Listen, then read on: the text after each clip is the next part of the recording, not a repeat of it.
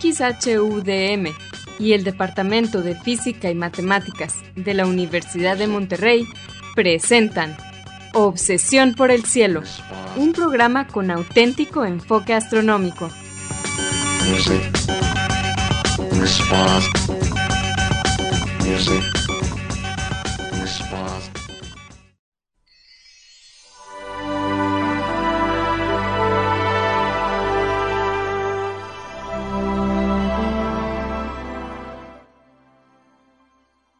Muy buenas tardes.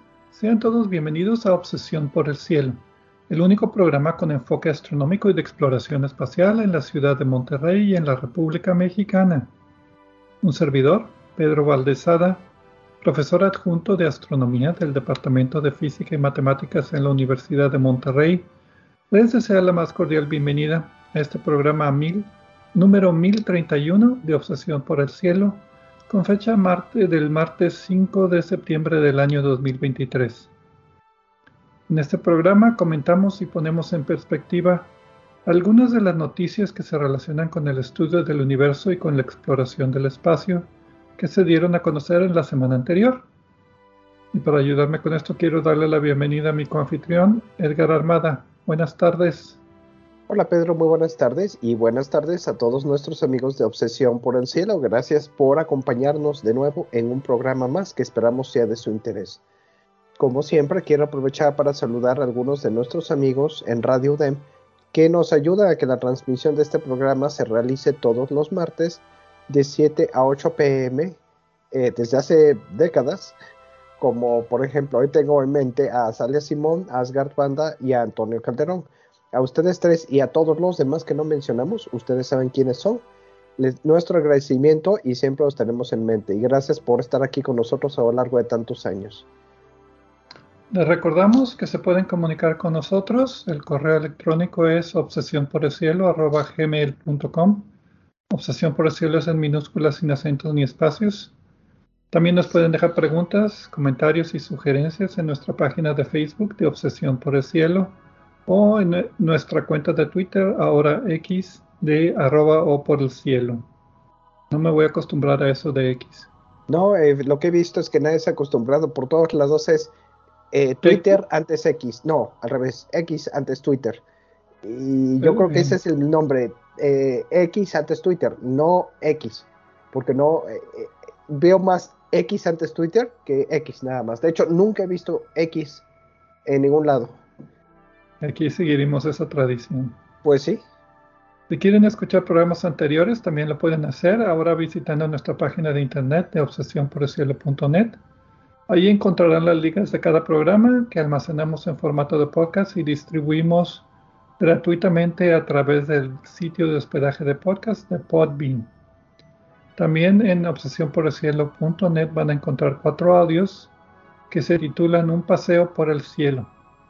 Este fue un proyecto patrocinado por la Unión Astronómica Internacional hace ya algunos años y consiste en una serie de cuatro audios en español que describen las constelaciones, las mitologías y los objetos de interés que encontramos en ellas. Es uno para cada estación del año. Bien, Edgar, ¿cuáles son las noticias para esta semana? Ay, Pedro, ¿y si te digo que no me acuerdo? No es cierto, que no tendrá el pánico. Hoy vamos a tener los premios Constelación y Movimiento Retrógrado a la mejor y peor noticia a nuestro juicio del mes pasado. A veces hay más de una de donde elegir, pero pues elegimos la que nos parece. Después vamos a hablar de un destello de rayos gamma, eh, más bien un nuevo modelo que trata de explicar los destellos de rayos gamma de gran duración y cómo el modelo corresponde exactamente con un destello eh, de rayos gamma específico y por eso se piensa que el mecanismo que tienen, que están usando, es correcto.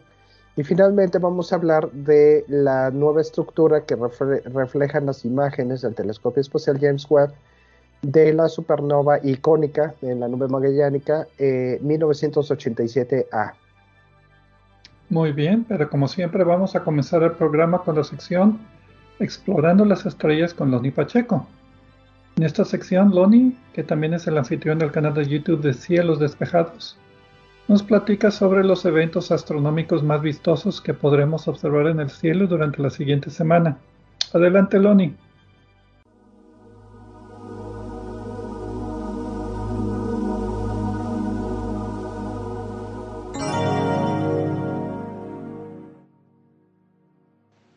Hola amigos, soy Pablo Aloni Pacheco, instructor de astronomía en el Observatorio de las Termas de San Joaquín, donde me encuentran todos los fines de semana.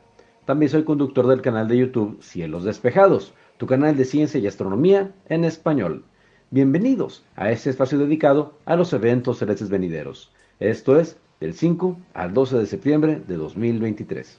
Los horarios estarán dados en tiempo del centro, que es válido para Monterrey, Guadalajara y Ciudad de México. De martes a martes, la luna estará desfilando de madrugada frente a las constelaciones de Aries, Taurus. El viernes 8 de septiembre ingresará brevemente en Auriga, el cochero celeste. Continuará por Gémini, Cáncer y finalmente la veremos ingresar en Leo. Todos estos nombres de constelaciones están en latín, que es la nomenclatura oficial que ha determinado la Unión Astronómica Internacional. Por eso decimos cáncer en lugar de cangrejo o Aries en vez de carnero. El miércoles 6 de septiembre, la luna hará formación con los dos cúmulos más grandes de Taurus, las Pléyades y las Iades, que dibujan la cabeza del toro celeste. El jueves 7 de septiembre veremos a la luna antes de amanecer acompañando a la estrella El Naz, uno de los cuernos del toro. El viernes 8 de septiembre la luna se asomará casi a la par del cúmulo abierto más grande de Gémini. Se llama Messier 35 y así como las Pléyades y las Iades, es un numeroso grupo de estrellas que permanecen unidas aún mucho tiempo después de haber nacido en la misma nube de gas y polvo. El domingo 10 de septiembre, la luna, con su hermosa luz cenicienta, se asomará poco antes de las 3 de la mañana, alineada con las estrellas más brillantes de Gémini, Castor, el mortal, y Pollux, el pugilista. Según la leyenda, Pollux era inmortal, pero Castor no.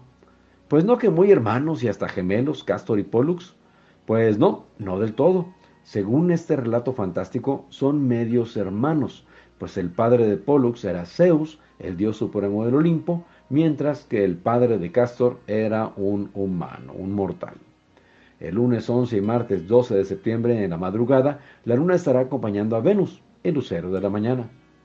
En tiempo universal, la conjunción de la Luna con Venus acontecerá el 11 de septiembre a las 11 horas, con una separación angular aparente de 11 grados. Aprovechando que la luna menguante está más delgada cada madrugada, echen mano de unas cartas celestes para localizar el cometa C diagonal 2023 P1 Nishimura, nombrado así en honor de su descubridor. Estará usando estará cruzando este cometa la cabeza del Leo, a la izquierda, al norte de Venus. Existe la posibilidad de que el cometa incremente su brillo hasta hacerlo apenas perceptible a simple vista. Pero solo quienes se alejen de las luces artificiales de la ciudad y que tengan un horizonte libre de bruma sobre el horizonte oriente, lo podrán encontrar. Unos simples binoculares de 7 por 50 o 10 por 50 deben ser más que suficientes para localizarlo. Parecerá una motita borrosa y si tenemos suerte, podremos distinguir un color verde pálido y tal vez que desarrolle una cauda visible. Por ahora, las fotografías de larga exposición ya revelan color y cauda. Y el lucero de la mañana se sigue luciendo. Hace unas semanas contemplábamos a Venus al anochecer como lucero de la tarde, pero ahora adorna el horizonte oriente después de las 4 de la mañana. Cualquier telescopio revelará una fase delgada como rebanada de melón que veremos crecer cada día más. Cada amanecer, Venus aparecerá un poco más temprano y más luminoso. Mercurio sigue perdido en el resplandor del Sol, pero Marte se resiste a desaparecer en el crepúsculo vespertino. Poco después de atardecer, a partir de las 7.15 de la tarde, aparecerá Marte brevemente sobre el oeste. Se deja ver unos minutos nada más antes de esconderse tras el horizonte. Y mientras Marte se esconde en el oeste, Saturno se estará asomando por el este, en el extremo opuesto del cielo. La Tierra acaba de pasar entre el planeta de los anillos y el Sol, condición que nos permite verlo más cerca que de costumbre e iluminado casi al 100%. Es la mejor temporada del año para observar a Saturno. Es visible toda la noche, pero si lo quieren ver por telescopio, mi recomendación es que se esperen hasta después de las 10 de la noche, para dar oportunidad a que tomen mayor altura. Sucede que cerca del horizonte la turbulencia atmosférica es más severa y si el planeta está más alto, generalmente la imagen será más nítida. El punto brillante que encuentren sobre el oriente después de las 10 de la noche, es Júpiter, el planeta más masivo del sistema solar.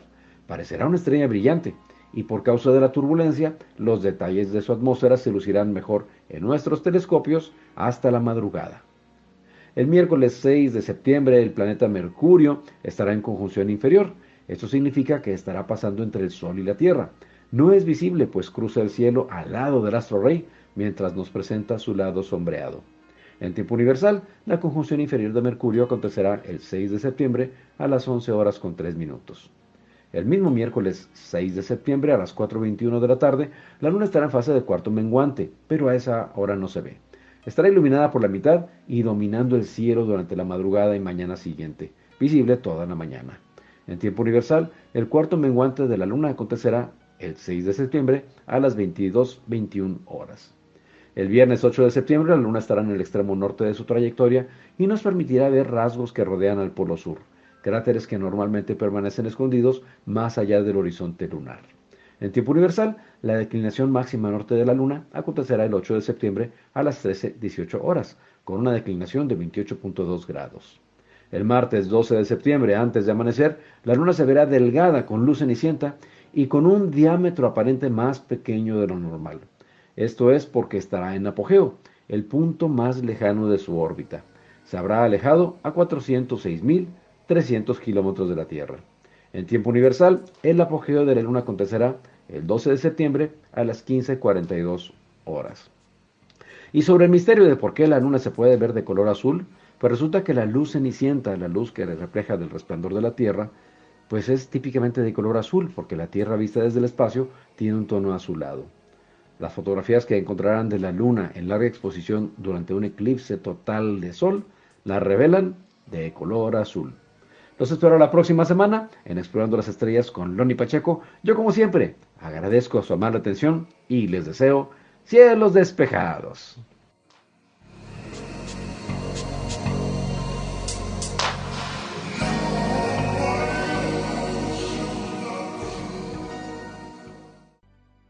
Muchas gracias Loni por tus efemérides astronómicas de esta semana. Como siempre, muy informativo. Muchas gracias.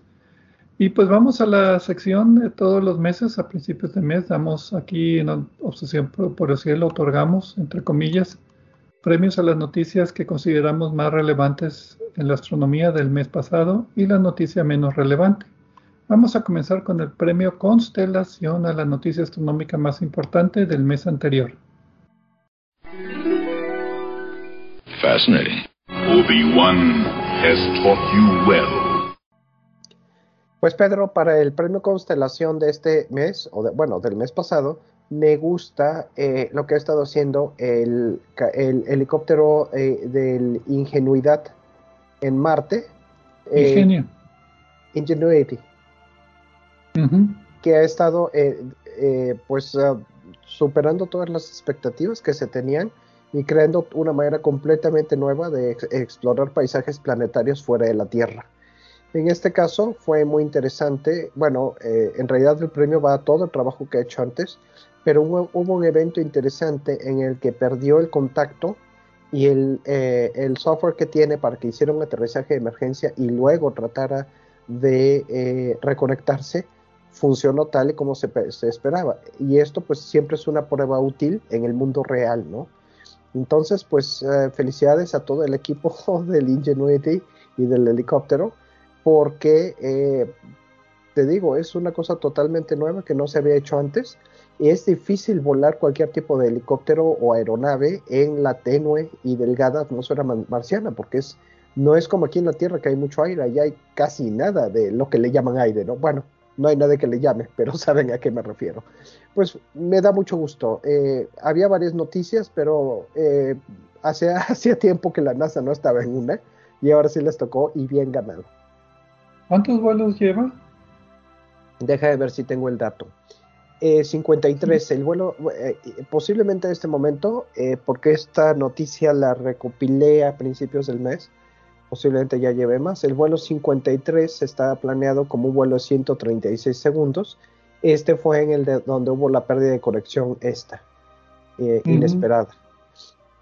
Sí, es eh, interesante porque mandan el, helicóptero como para ver el terreno antes de que van en el carrito, ¿cómo se llama? Se me fue el nombre. Sí, para la, cosa es ver dónde está eh, algo interesante, ¿no? Algo que valga la pena, no andar dando vueltas. Y pues desde arriba se ve mejor que se ven cosas interesantes que vale la pena explorar. Estaba programado para nada más seis vuelos y llevan 53. y contando. Muy bien, el premio, ese fue el premio Constelación y ahora el premio Movimiento Retrógrado a la noticia astronómica del mes menos relevante. Illogical. Don't make me destroy you. Y el premio en esta ocasión se lo vamos a dar acerca a los mitos y las exageraciones que salieron en la prensa sobre la superluna azul, entre comillas. Eh, siempre me, causa un poco de molestia cuando salen esto de la superluna azul. Eh, la luna, esta fue la luna llena del miércoles 30 de agosto a las 7.35 de la tarde. Eh, se le dice superluna porque supuestamente está cerca del perigeo, pero la nomenclatura de superluna no me gusta porque fue acuñada por un charlatán, un astrólogo llamado Richard Knoll en 1979, y le llamó la superluna a cualquier luna que esté en el perigeo más o menos 10% de la distancia del perigeo. Pero él decía que esto causa desastres naturales, y por eso no me gusta que le digan superluna. Y otro error es que no es de color azul, la luna es del color de siempre. La luna azul es una nomenclatura que erróneamente se le da a la segunda luna llena del mes.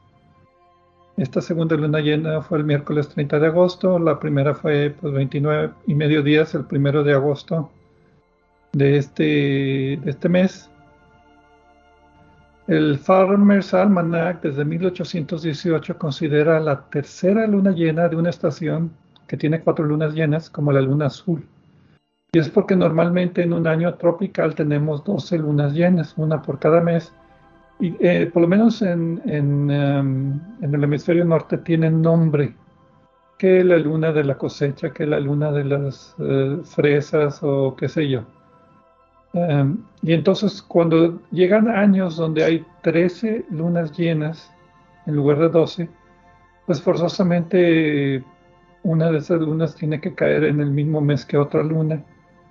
Y ahí fue donde el error se cometió, porque para mantener la nomenclatura, cuando hay cuatro lunas llenas en, eh, en una estación de tres meses, pues para que tengan la nomenclatura normal, la tercera es la que le dicen azul, pero pues no tiene nada de azul. Y pues, y, pues bueno, entonces, y, ay, ¿qué otra cosa? Ah, y además no es azul, es de color rojo. Lo único que faltó es que le llamaran la superluna azul de sangre, cuando, cuando hay eclipses de luna, que dicen que la luna de sangre. Pero bueno, afortunadamente no llegamos a tanto. Pues sí, realmente creo que yo recuerdo hace años en publicaciones astronómicas nunca se hablaba de estas cosas raras de lunas de colores y la luna más algo de tal época y todo eso. Y ahora parece que cada mes hay algo especial con la luna y le llaman de alguna manera o de otra quiero decir algo sobre el Farmer's Almanac que mencionas, el Almanaque de los Granjeros. Esta es una publicación que está eh, saliendo en Estados Unidos desde 1818 y que pues básicamente lo que hacen ellos es recopilar mucha información anecdótica, no un método científico sobre qué tan duro fue el invierno. Eh, también tiene varios consejos eh, eh, cómo este, sembrar, por ejemplo, cómo hacer que las cosechas se den bien. Es ah, un, libro que tiene un montón de cosas. Y pues en la época antes del Internet era toda una institución, actualmente se sigue publicando y pues es interesante. Y aunque no es ah, información científica recabada con método, pues es tanta información anecdótica que ha, que ha este, acumulado que pues algo tiene que tener de a de, veras, ¿no? Entonces eh, es, es, como un intento primitivo de minería de datos. Eh, hace muchos años que yo vivía en Minnesota, donde los inviernos son duros, ahorita ya no tanto, eh, era una cosa muy interesante, todo el mundo discutía lo que decía el Farmer's Almanac en la publicación esta sobre cómo iba a ser el invierno. Y en este caso, pues ellos dicen la luna de la cosecha y todos esos nombres, ellos lo que decías de la luna azul, todo esto, ¿no? Y pues nada más para ponerlo en contexto, para los que no sepan, los que no, la mayor parte de nuestro público me imagino que, que, no, no había escuchado de esta publicación. Muy bien, entonces. Mm, Y pues bueno, se nos pasó el tiempo, vamos ya sí, pero a hacía una falta, pausa. Pedro. Hacía falta. Sí, vamos a una pausa y regresamos ya a hablar acerca de las catástrofes. Primero vamos a ver el destellos de rayos gamma y después una supernova.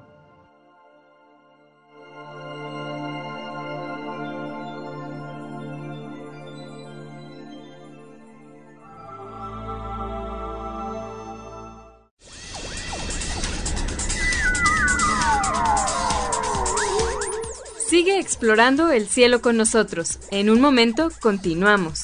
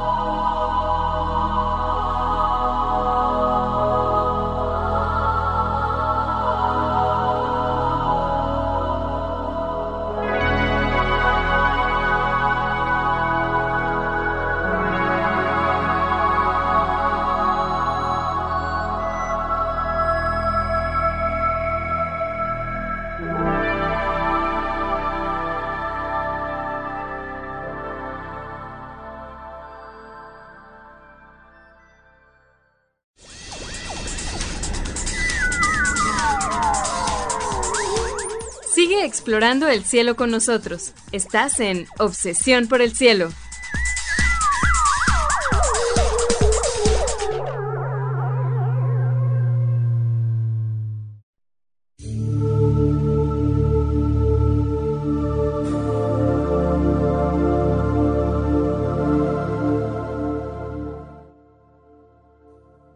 Regresamos a Obsesión por el Cielo con las noticias astronómicas de esta semana. Un servidor Pedro Valdés y Edgar Armada. En la primera parte del programa otorgamos los premios de Obsesión por el Cielo, Premio Constelación a la noticia astronómica más relevante del mes anterior y Premio Movimiento Retrógrado a la noticia astronómica menos relevante del mes anterior. Y también Loni Pacheco nos compartió sus efemérides astronómicas. Y ahora nos toca hablar acerca de fusiones de hoyos negros con estrellas de neutrones, un tema muy esotérico, pero que pueden explicar los destellos de rayos gamma, por lo menos parte de ellos. Pues La- sí, Pedro. Eh, ¿Sí? Termina, termina, vas a decir autores y la publicación, ¿no? Sí. El título de la publicación es Evolución a gran escala de jets relativísticos o chorros rel- relativísticos con duración de segundos en las fusiones entre hoyos negros y estrellas de neutrones. Salió el 31 de agosto de este año en el Astrophysical Journal. Hay también copia libre de acceso en el- la- los archivos de Archive. Los autores son Ore Gottlieb, Danat Isa, Jonathan Jacquemin Id y otros 11 coautores de diferentes instituciones como el Instituto Flatiron, Northwestern Weinberg College, Sierra, que ya no me acuerdo cuáles las iniciales. No, Pero ¿qué bueno. significan exactamente? Yo tampoco. Cierra todo con mayúsculas. Sí, el resumen básicamente es que los autores logran modelar muy bien por primera vez la fusión de un hoyo negro con una estrella de neutrones, con una bola de detalles. Y estas simulaciones coinciden con las observaciones de destellos de rayos gamma, en particular del destello eh, conocido como GRB 211211A. 21 es el día, 12 es el mes, 11, 11 es el... No, es al, ¿cómo es? Es al revés, no, 21 es el año, 12 es el mes, 11 es el día. Fue el 21 de diciembre del... No, el 11 de diciembre del ve- 2021, ya me estoy confundiendo aquí. Tengo que tomar notas un poquito más completas. Eh, no, y ponerlos en español y en inglés, que es lo que yo hago a veces, porque muchas veces yo eh, estoy viendo mis notas, tengo todo el material, entiendo perfectamente el tema y me, me, me, me atoro cuando se trata de decirlo en español porque los términos no los conozco, ¿no? Bueno, Y, ¿por y- dónde y no quieres podemos empezar? ponerle lo que Por- se nos ocurra, ¿no? Porque hay que usar un término que usa todo el mundo. Pues, Empezamos por los destellos de rayos gamma, por estrellas de neutrones o por hoyos negros. Pues empecemos O por kilonovas. los, Los eh, si quieres yo digo los destellos de rayos gamma y tú lo de las kilonovas y ahorita le seguimos. pues los destellos de, rayos de rayos gamma, bueno, los rayos gamma afortunadamente rara vez llegan aquí a la superficie de la Tierra. Y eso es bueno porque si ustedes alguna vez quisieron saber lo que experimenta un pollo cuando lo están rostizando, estos eh, pollos que venden en las tiendas eh, que dan vueltas y se rostizan, pues es lo que pasaría si nos llegan rayos gamma aquí a la superficie. Eh, acabarían prácticamente con la vida en la superficie. Pero la atmósfera nos protege. El problema de esto es que no podemos detectar, no podemos hacer astronomía de rayos gamma desde aquí, desde la Tierra. Eh, esto cambió cuando empezaron a colocarse observatorios, eh, bueno, en realidad satélites para otros propósitos, principalmente militares, y detectaron eh, explosiones intensas de rayos gamma que se veían desde el espacio en todas direcciones. Entonces, primero pensaron que alguien estaba detonando en el sistema solar armas nucleares. Como esto no tenía sentido, empezaron a investigar un poco más eh, y, el problema que encontraron es que había emisiones de rayos gamma de muy corta duración, que nada más ocurrían una vez, aunque posteriormente se encontraron algunas que sí se repetían, y que venían de todas las direcciones, o sea que no eran de nuestra galaxia, porque si hubieran sido de nuestra galaxia, eh, eh, las veríamos predominantemente en el plano de, la, Vía Láctea, y pues no es, esto no sucede. Entonces, aquí el problema fue que estos, tendrían que ser cataclismos colosales para que esta cantidad de radiación de rayos gamma nos llegara desde otras galaxias. Y pues aquí desde luego el problema fue explicar cómo podía generarse tanta energía en tan poco tiempo, ¿no? Sí, los destellos de rayos gamma los clasificaron en cortos con duración de menos de dos segundos se les atribuía fusiones entre objetos compactos como hoyos negros o estrellas de neutrones y largos con duración de más de dos segundos, que se les atribuía al lento, entre comillas, colapso de una supernova. Entonces, eh, estas fusiones de objetos compactos a veces se les llaman kilonovas. Y es un par de segundos y ya sucede el evento, son, son muy rápidos. Entonces, eh, hay se me olvidó decir, rayos gamma son radiación electromagnética de muy alta energía, muy corta longitud de, onda. Más que los rayos X. Entonces, en el 2021, en diciembre 11, sucedió este destello de rayos gamma que duró 50 segundos, que es el más intenso y duradero jamás observado. Inicialmente se atribuyó al colapso de una estrella, una supernova o una hipernova, y pues empezaron a tomar datos y afortunadamente como era muy brillante en rayos gamma se pudo, creo que también detectar en otras longitudes de onda. Se pudieron estudiar con un poquito más de detalle. Y ya llegando a lo que hicieron los autores aquí, es decir, bueno, vamos a modelar así esto numéricamente en una computadora, que no es cosa sencilla. Y aquí lo peculiar es que los autores dividieron la simulación en dos etapas, una antes de la fusión y otra después de la fusión, porque la física es muy complicada y las escalas de tamaño y de energía son tan variadas que tienen que cambiar la cuadrícula de la simulación constantemente. No sé si tengas algún otro detalle porque las simulaciones de computadora siempre me dan dolor de cabeza. Bueno, lo que, eh, eh, independientemente de, lo que pasó aquí en este caso de la supernova específica, eh, lo que están tratando de hacer este grupo de Sierra, que ya investigué, es el Centro para Exploración e Investigación Interdisciplinaria en Astrofísica de la Universidad del Noroeste en Estados Unidos. Lo que estaban tratando de hacer era pues modelar el ciclo completo del origen de un destello de rayos gamma. Y asumiendo, asumiendo que es una fusión de un hoyo negro con una estrella de neutrones. Sí, o otro objeto compacto masivo, puede ser dos agujeros negros. La cosa, bueno, hay que decir, eh, si tomamos una foto de la supernova, eh, la supernova que mencionabas, la 211211A, pues básicamente es un, un, campo visual lleno de galaxias con un circulito donde nos dice la explosión fue aquí. O sea, no tenemos, está tan lejos que no, no tenemos más detalles significativos. La foto que estoy viendo ahorita, que la estoy describiendo, es del Hubble. La cosa aquí es que eh, en cuanto a la simulación, pues es compleja y para simplificarla, es compleja porque hay muchos datos y también porque la forma en la que se simula, en la que se codifican los datos para el, eh, lo que sucede antes de la fusión, es distinta de cómo se codifica esto eh, después de la fusión, cuando ya está formado el agujero negro.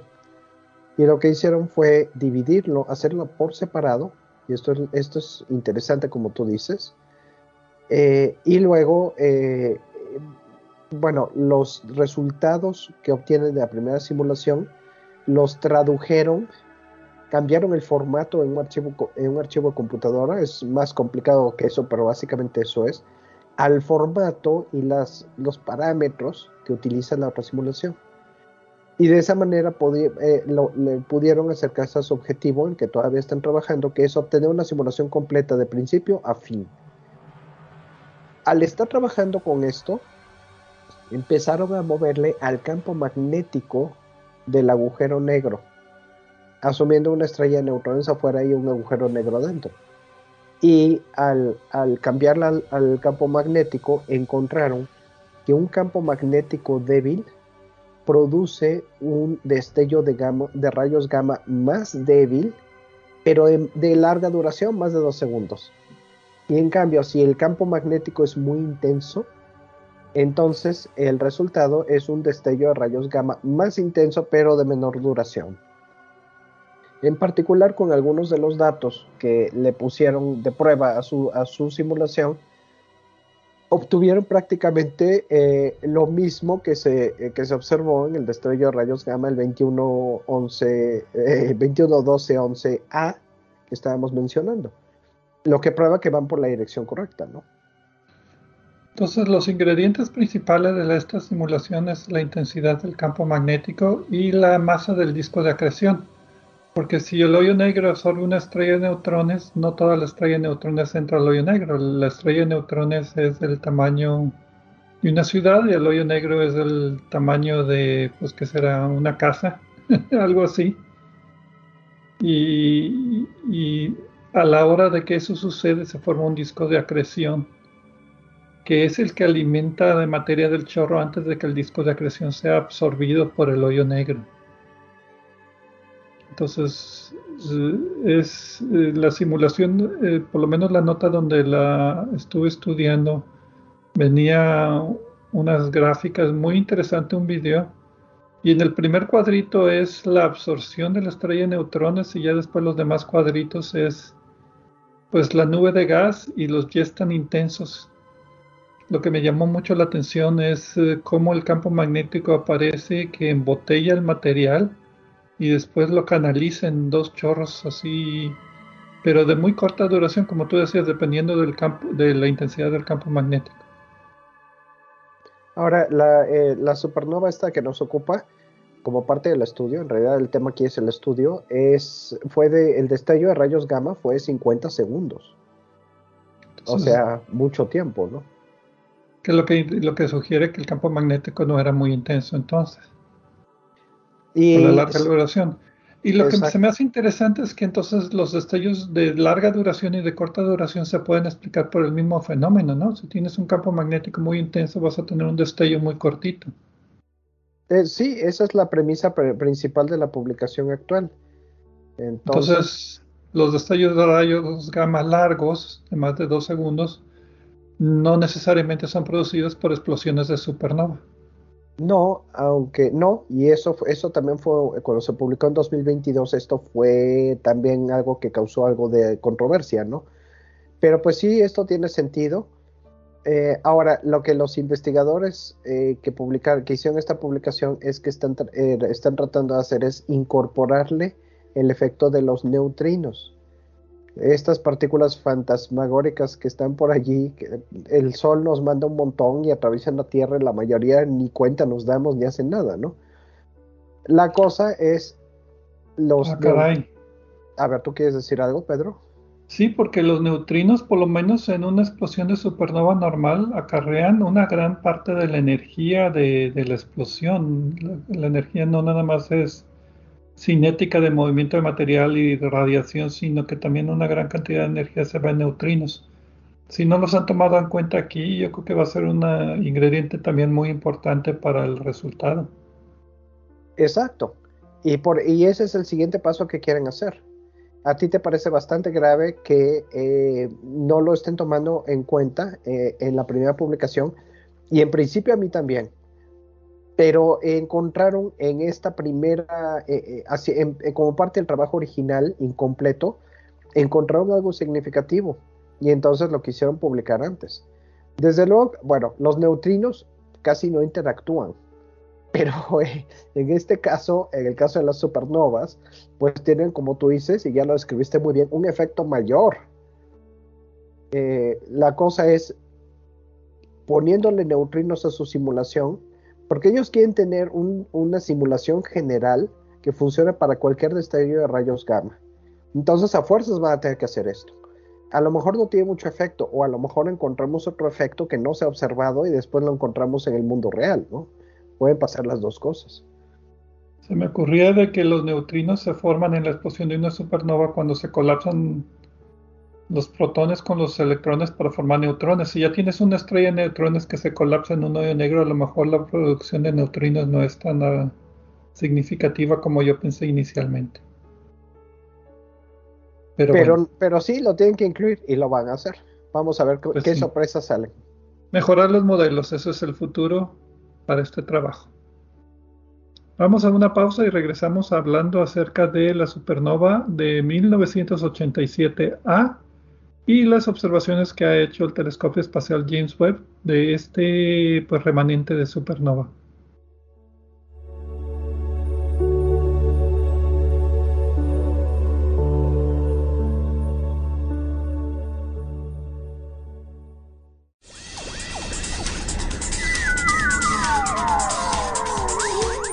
Sigue explorando el cielo con nosotros. En un momento continuamos.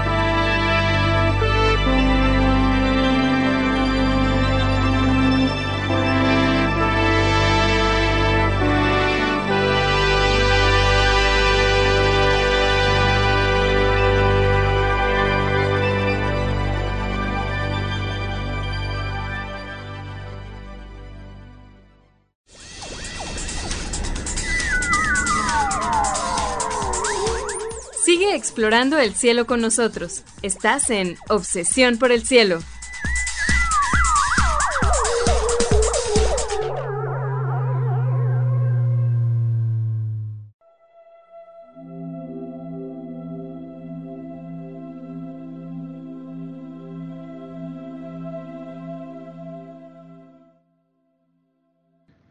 Regresamos aquí a Obsesión por el Cielo con las noticias astronómicas de esta semana.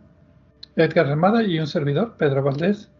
En la primera parte del programa otorgamos los premios de Obsesión por el Cielo, el premio Constelación a la noticia astronómica más relevante del mes anterior y el premio Movimiento Retrógrado a la noticia astronómica menos relevante del mismo mes. Y también Loni Pacheco nos dio sus efemérides astronómicas.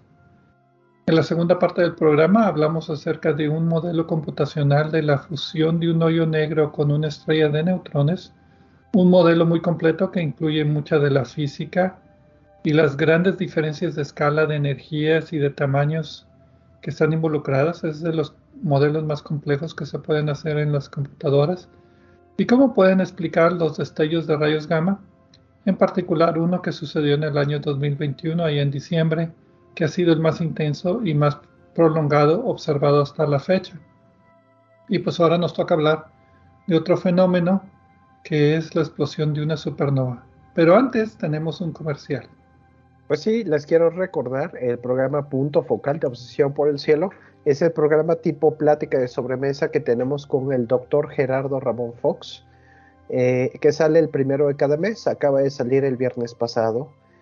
En este caso, eh, pues uh, les sugiero, les recomiendo mucho que lo escuchen, porque nuestro tema fue las colisiones entre galaxias.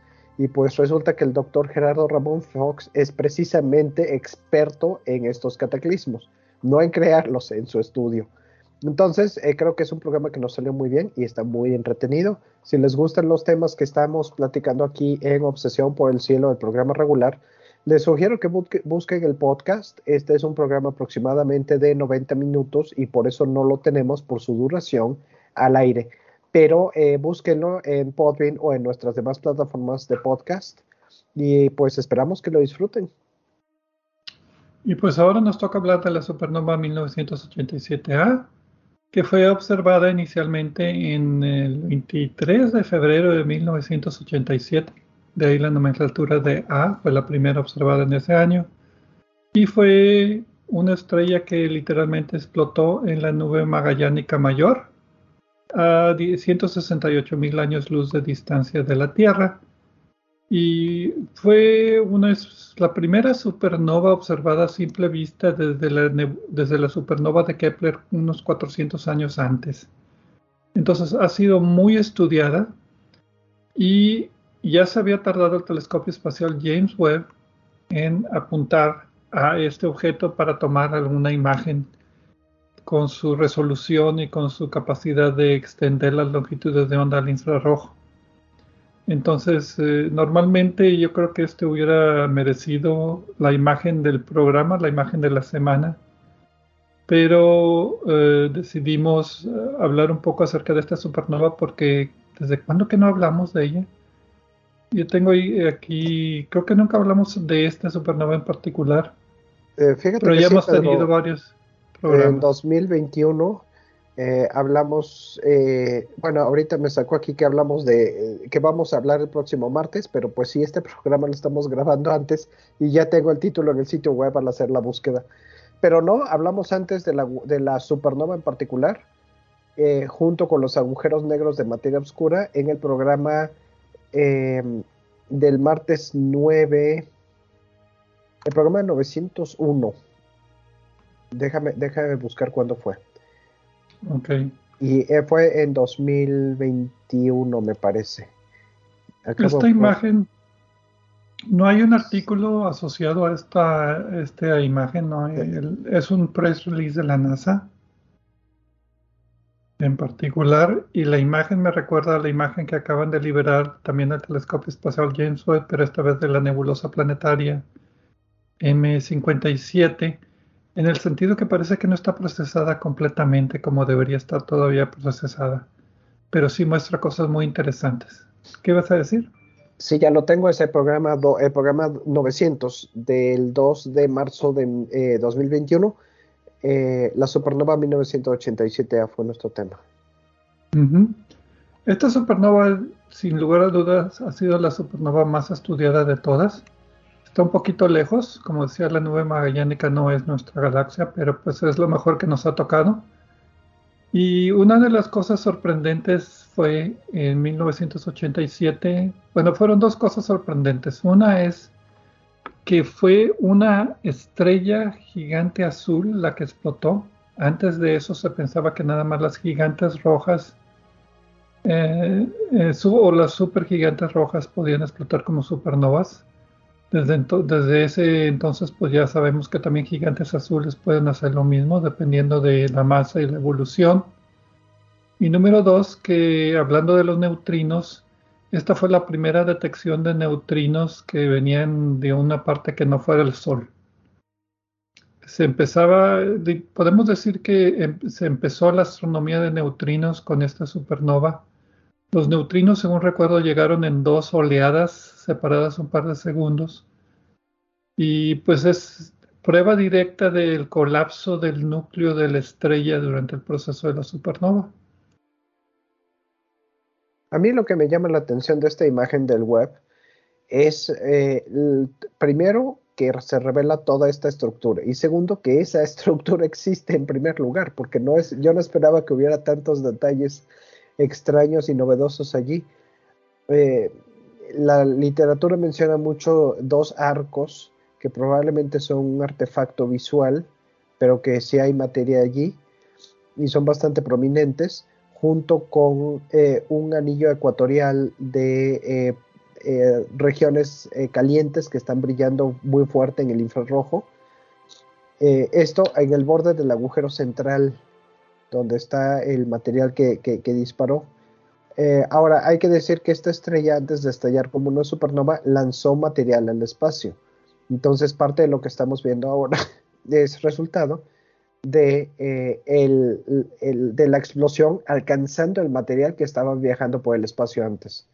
De la onda de la explosión llegando al material que había lanzado la estrella antes al espacio.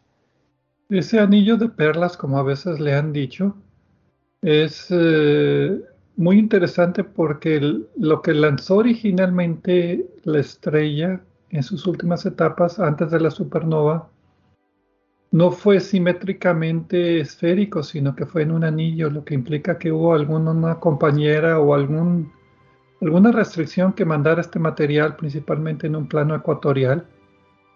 Y lo que han estado estudiando desde, el telescopio espacial Hubble, cada año la sigue a este fenómeno, es los grumos brillantes, cómo se están al principio brillantando y ahora perdiendo brillo conforme van siendo consumidos por la onda de choque de la supernova.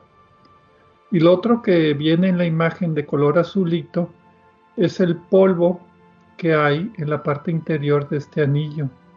Es, una, es un polvo que fue creado de la supernova y pues indica que mucho del material, que no es hidrógeno y helio, pues es lanzado al espacio y forma polvito que puede formar otras estrellas.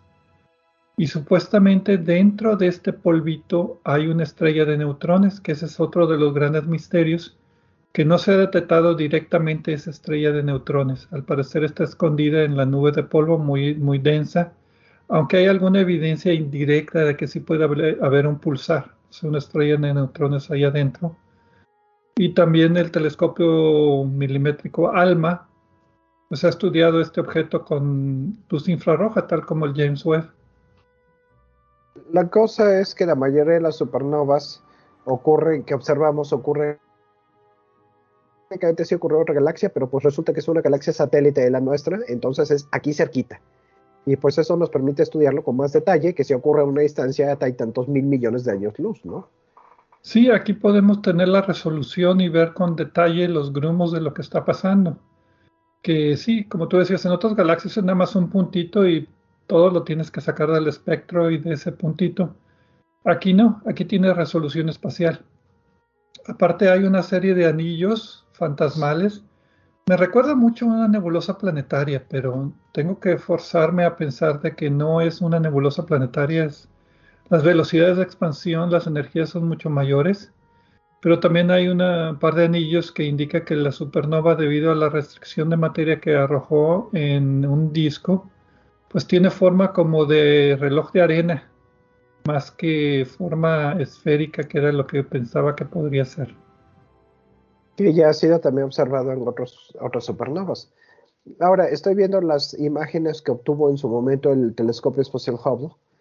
Y pues, uh, digamos lo que se los dejamos de tarea, porque vale la pena que vean las la comparación, búsquenlas en internet de antes o después y hay animaciones que muestran una foto por año para que vean la evolución de este fenómeno. Pero, pero sí, la imagen, como decía, muy completa con todos los filtros del James Webb. Me gustó mucho pues para recordar un poquito acerca de esta supernova. Um, ¿Algún otro detalle interesante que se te ocurra? Todavía tenemos unos minutos para hablar o quieres hablar de otro tema. Pues eh, estábamos platicando al principio del programa sobre la diferencia entre un agujero y un hoyo negro. Lo que hemos visto en la literatura es que siempre... de nomenclatura, si es agujero negro u hoyo negro, hablando del tema anterior. Sí, lo que hemos visto es que eh, los agujeros son eh, algo que no tiene fondo. Por ejemplo, agarro una hoja de papel y le hago un agujero que la traspasa y no tiene fondo, es una perforación. Eh, y los hoyos, este es el uso normal en español, son algo que tienen fondo. Por ejemplo, hago un hoyo en la tierra. No hago un agujero en la tierra, hago un hoyo. Pero en el caso del agujero negro, eh, pues no acertamos a determinar si tiene fondo o no tiene fondo. Es otra más de las incógnitas, aunque sea semántica, sobre lo que sucede dentro de los agujeros negros, ¿no? Sí, Pedro tú, le, tú, le, llamas agujero y yo digo hoyo. Sí, exacto. Yo le voy a seguir diciendo hoyo, hoyo, hoyo negro, no sé por qué. Pero, pero bueno. Pues bueno, no sabemos si eh, en realidad la mayoría de, la, de, lo, de, lo, que se publica en español, de hecho todo lo que yo he encontrado dice agujero. Pero si mm. alguien del público quiere aportar algo al respecto, nos daría mucho gusto y sería interesante y lo podremos incluso, si es relevante, mencionarlo aquí en el programa. Sí, lo, que podremos hablar es, eh, bueno, regresando a las supernovas, eh, sí hemos tenido programas de supernovas, pero acerca de qué pasaría si Betelgeuse explota como supernova. Esa sí sería mucho más conveniente, estaría mucho más cerca para hacer observaciones. Sí, sería la más cercana. Entonces, perdón, la, razón por la que las supernovas no ocurren, no se rara se observan en nuestra galaxia, es porque en una galaxia específica, una galaxia dada, no son tan frecuentes. Eh, es una, una cada 100 años aproximadamente. Para galaxias de nuestro tamaño. En galaxias mayores puede ser más. Hay otros factores que intervienen allí, la edad de la galaxia, las estrellas que la componen, etcétera, ¿no? El material entre nosotros y la supernova que puede opacarla completamente de visión. Pero bueno. Ok, pues eh, esta semana terminamos un poquito antes del programa de Obsesión por el Cielo, si no hay ningún otro comentario. Pues no, Pedro, creo que no. Eh, a ver qué noticias interesantes salen para la semana que viene. Y nuevamente les recomiendo que escuchen el programa de Punto Focal en podcast. Muchas gracias y nos vemos la siguiente semana.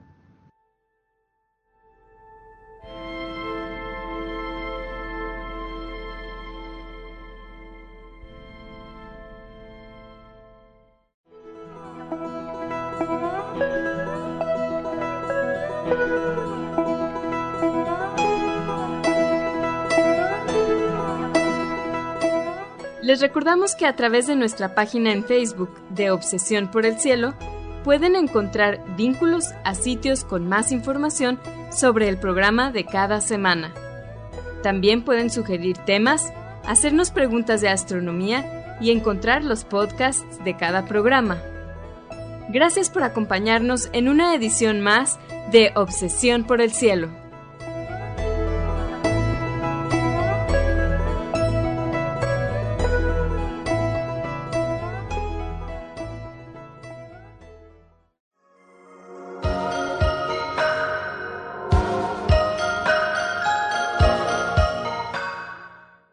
Sintonizas XHUDEM 90.5 frecuencia modulada, 3000 watts de potencia, transmitiendo desde el Laboratorio de Medios de la Universidad de Monterrey. Avenida Morones Prieto 4500 Poniente, Colonia Jesús M. Garza, San Pedro Garza García, Nuevo León, México. Radio UDEM 90.5